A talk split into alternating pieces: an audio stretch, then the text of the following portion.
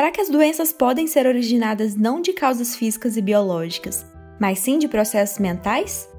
Foi essa curiosidade que chamou atenção quanto a uma instância ainda pouco explorada da mente, o inconsciente. É difícil pensarmos o que é estar consciente. Nem a ciência, o tema que o Pílula tanto ama, foi capaz de estabelecer até hoje esse significado exato. Quando chega sexta-feira e você exagera na cerveja com seus amigos, dizemos que você ficou inconsciente. Uma pessoa que desmaiou está inconsciente. Quando você percebe a cor de uma árvore, você está consciente dessa cor. Será que essas palavras se referem aos mesmos estados mentais? Já vimos que o assunto é complicado. É mais difícil ainda pensarmos o que é estar inconsciente. Não queremos entrar nessa reflexão, mas alguns processos mentais ocorrem o tempo todo e não nos damos conta deles. Compartilhamos com outros animais alguns desses processos. Percebemos o mundo ao nosso redor, reconhecemos objetos, evitamos perdas e temos medo de escorpiões. Outros são tipicamente humanos. Sabemos a capital do nosso estado sem pensarmos sobre isso. E se aprendemos a tocar piano, não precisamos raciocinar para transformar o toque nas teclas em uma música. Somos seres guiados por nossas intuições, impressões, intenções e sentimentos. Você provavelmente já viu uma ilusão de ótica. Ficamos intrigados ao ver imagens que parecem se mexer, ou um animal que é um coelho ou um pato, a depender de como você olha para ele. Da mesma forma que sofremos ilusões pelos nossos sentidos, nossos pensamentos também nos enganam.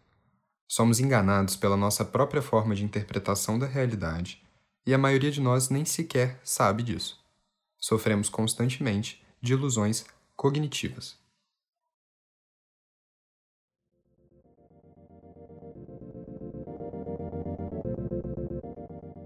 Se você é daquelas pessoas que adora acompanhar o Oscar, certamente ouviu falar de Jojo Rabbit, um filme que faz uma sátira sobre o nazismo. Jojo é um menino muito fofo e amado pela mãe, que foi apelidado de Rabbit quando não teve coragem de matar um coelho no acampamento. Um detalhe muito importante é que ele tinha um melhor amigo imaginário, Hitler. O mais famoso ditador do mundo é um amigo que acompanha o garoto para todo lado, dá dicas de vida e ensina a Jojo como ele deve agir e pensar. Por mais que a mãe não concorde com as visões de Jojo, nada muda a mente da criança. Ele quer ser um grande general e até poder trabalhar ao lado de Hitler. Quando vai conversar com Elsa, a menina judia abrigada em sua casa, o garoto sempre mostra seus preconceitos absurdos, como o de que judeus têm chifres e leem a mente das pessoas. Bom, esse filme bem-humorado nos faz refletir sobre essas ideias. Será que o garoto nunca percebeu que suas crenças são absurdas? Será que ele não desconfiava de que seu amigo imaginário influenciava tão negativamente seus pensamentos? Tudo bem que estamos falando de um filme e que Jojo é apenas uma criança. Mas quantas vezes não somos nós em seu lugar? Será que nós já tivemos ideias absurdas e que nem percebemos? Ou que somos enganados pela nossa própria mente? A resposta é sim. As ilusões cognitivas fazem com que a gente se engane o tempo todo, sem que a gente perceba isso.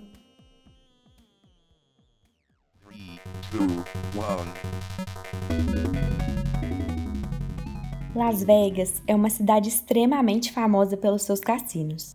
Espaços que, em geral, são luxuosos e dedicados a um tipo especial de entretenimento: os jogos de azar. O nome é bem sugestivo, Nesses jogos, ganhamos às custas do azar do outro. Neles, todos os eventos são fortuitos. Lançar um dado sobre a mesa de apostas nada mais é do que esperar por um resultado entre aqueles que são prováveis. Você tem chances iguais de tirar o número entre 1 e 6. Mesmo conhecendo esses fatos, ainda assim agimos como se nosso comportamento pudesse definir aquilo que acontecerá após o lance de dados. As práticas de apostas de Las Vegas foram estudadas e foram observados comportamentos repetidos entre os participantes. Quando precisam tirar números baixos, os apostadores jogam os dados de forma suave. Quando precisam tirar os números altos, os lances são feitos com mais força. Ao escolher se vamos fazer uma aposta alta ou baixa em um número, levamos em conta se nosso adversário parece estar confiante ou nervoso. Nós agimos como se o nível de nervosismo de terceiros influenciasse a chance de perder ou ganho, em situações que dependem apenas da probabilidade.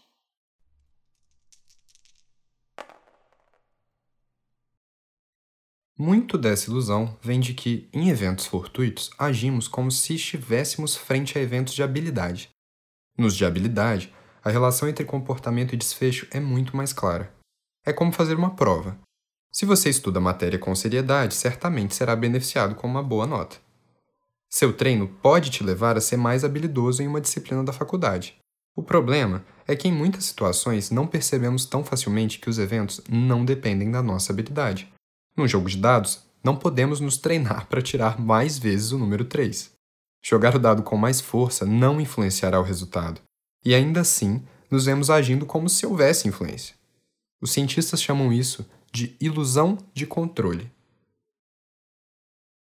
A ilusão do controle acontece quando acreditamos que a probabilidade de ocorrência de um certo desfecho pode ser controlada quando na verdade não pode ou quando acreditamos que é mais controlável do que realmente é. Podemos ser influenciados pela nossa familiaridade com o evento, pelo nosso envolvimento com ele, pelo fato de estarmos numa competição. Temos o instinto de queremos dominar as situações em que estamos, o que inclui a capacidade de controlar eventos de chance. O controle traz um grande sentimento de satisfação e competência. Quando experimentamos a falta dele, agimos para criar um senso de previsibilidade. Amiga, sério, tô impressionada com o poder do meu pensamento. Ontem e hoje eu dirigi para a faculdade pensando quanto seria bom achar uma vaga pertinho da entrada. E não é que eu achei? Quem nunca ouviu repetir uma frase assim? Parece algo tão banal, mas frequentemente no nosso dia a dia buscamos relacionar dois eventos que, na verdade, não se relacionam. Quando esperamos encontrar uma relação entre duas coisas, nossa mente facilmente passa a associar eventos aleatórios. Os cientistas chamam isso de correlação ilusória. É quando percebemos um relacionamento onde não existe, ou quando percebemos um relacionamento mais forte do que realmente existe.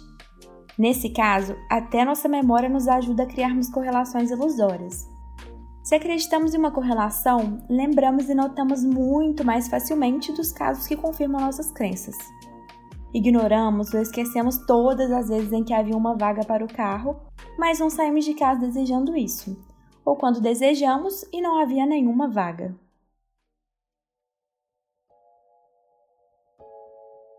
Talvez, em algum momento, você já tenha participado de uma discussão política, ou pelo menos assistiu a uma. É algo muito comum no grupo de WhatsApp da família, ou mesmo entre nossos colegas de turma. Você já reparou como fazemos previsões nessas situações?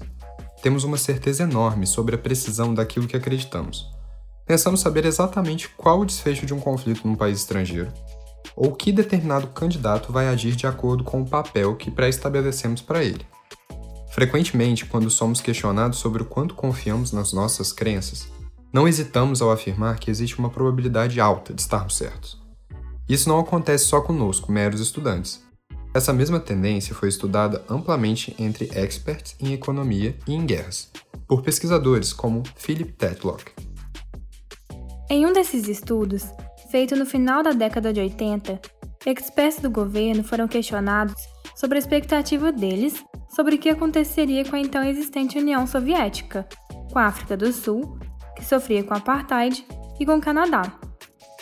Em um nível de confiança, os que se sentiram mais de 80% confiantes sobre as previsões políticas, na verdade acertaram em menos de 40% das vezes.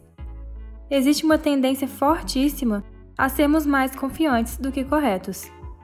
Não à toa, essa tendência recebe um nome adequado. É o fenômeno do excesso de confiança. Quando falamos sobre nossas habilidades, performances e conhecimento, tendemos a acreditar que somos mais habilidosos ou mais inteligentes do que realmente somos. Fazemos julgamentos e alimentamos crenças, sem nos darmos conta de que estamos sendo enviesados pela nossa própria confiança.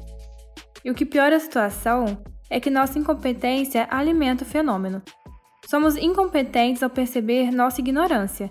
Não notamos que podemos estar errados e assim sustentamos o nosso excesso de confiança. E por que não aprendemos com nossos erros? Por que não percebemos que nossas previsões estavam erradas ou que talvez nós não sejamos tão certeiros em nossas crenças? Bem, porque o fenômeno também faz com que nós vejamos nossos erros como situações em que quase acertamos. Se nossa previsão para o conflito no país europeu fosse a paz e o desfecho fosse a guerra, pensamos, por pouco não ficamos na paz. Até os experts acreditam em algum detalhe que separa a previsão deles do que acontece realmente. Como se algo muito pequeno dividisse as duas probabilidades, o que nem sempre acontece.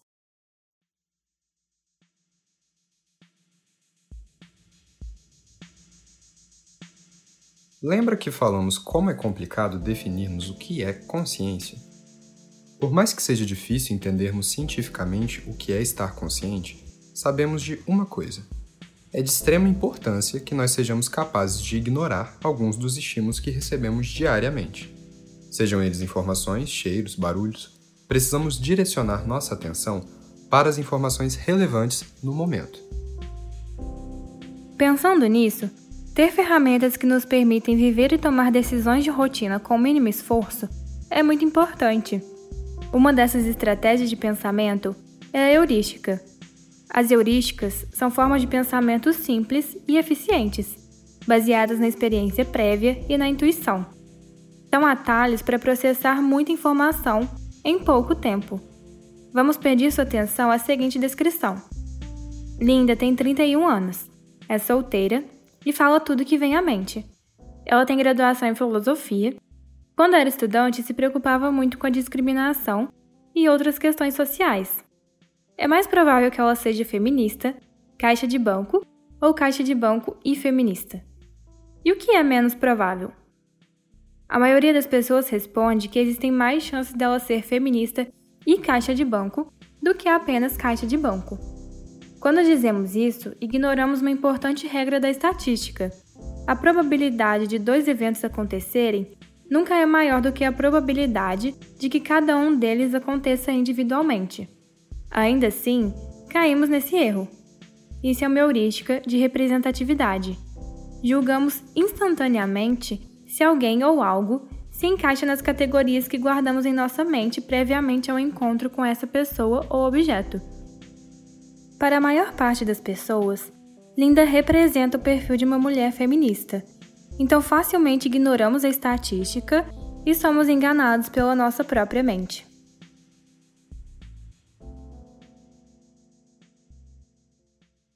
E, agora, queremos saber um pouco mais sobre sua vida como turista, querido ouvinte do Pílula. Se você já andou de avião, conta pra gente.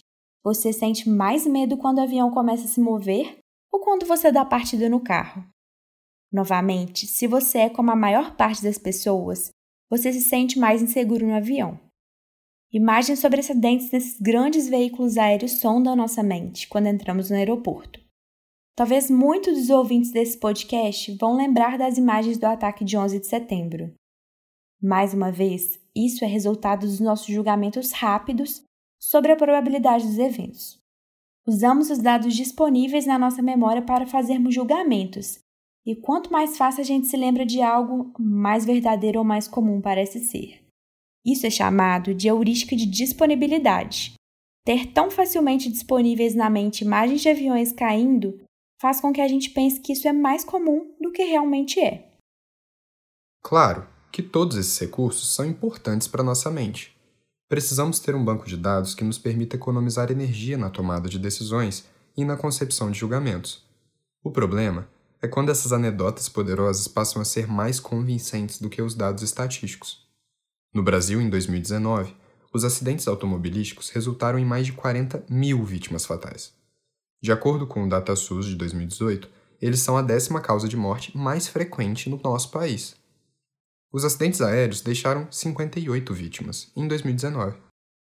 Em resumo, nos preocupamos com possibilidades remotas que têm imagens vívidas em nossa mente e ignoramos probabilidades mais altas, um fenômeno que Cass Sunstein chama de negligência de probabilidade.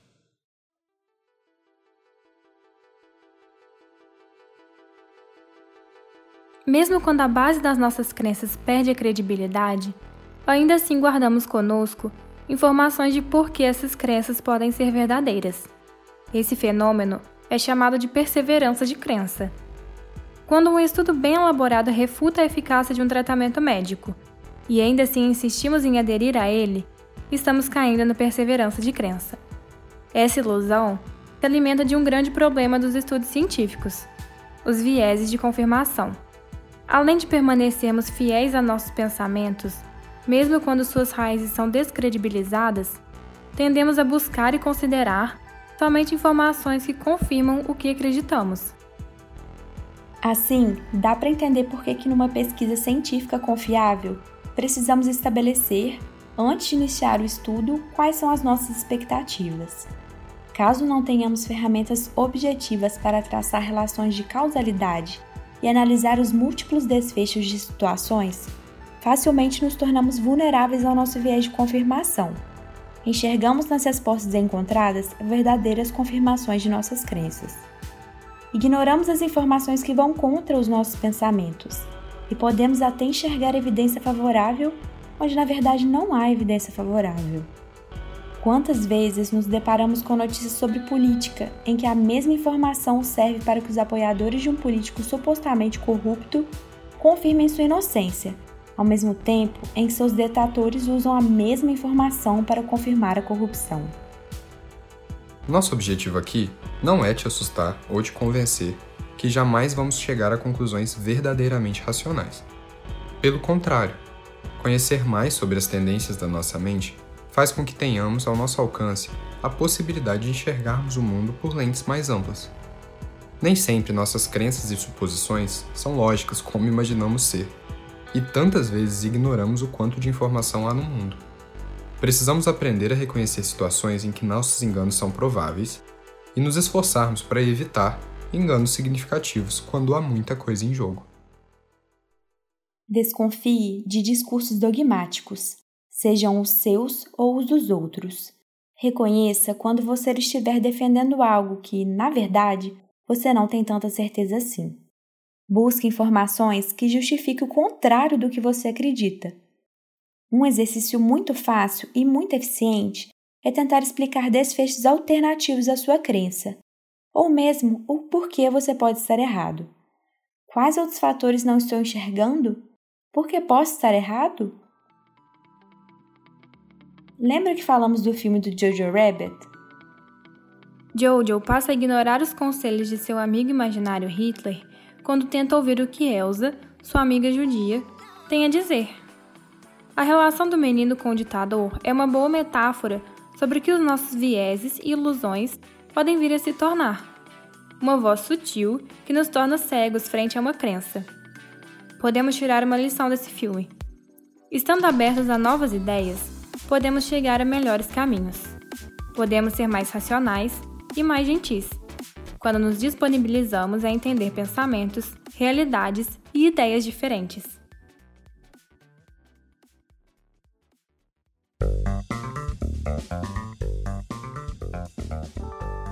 O roteiro desse episódio é de Ana Isis e a edição de som de Micaela Mascarenhas.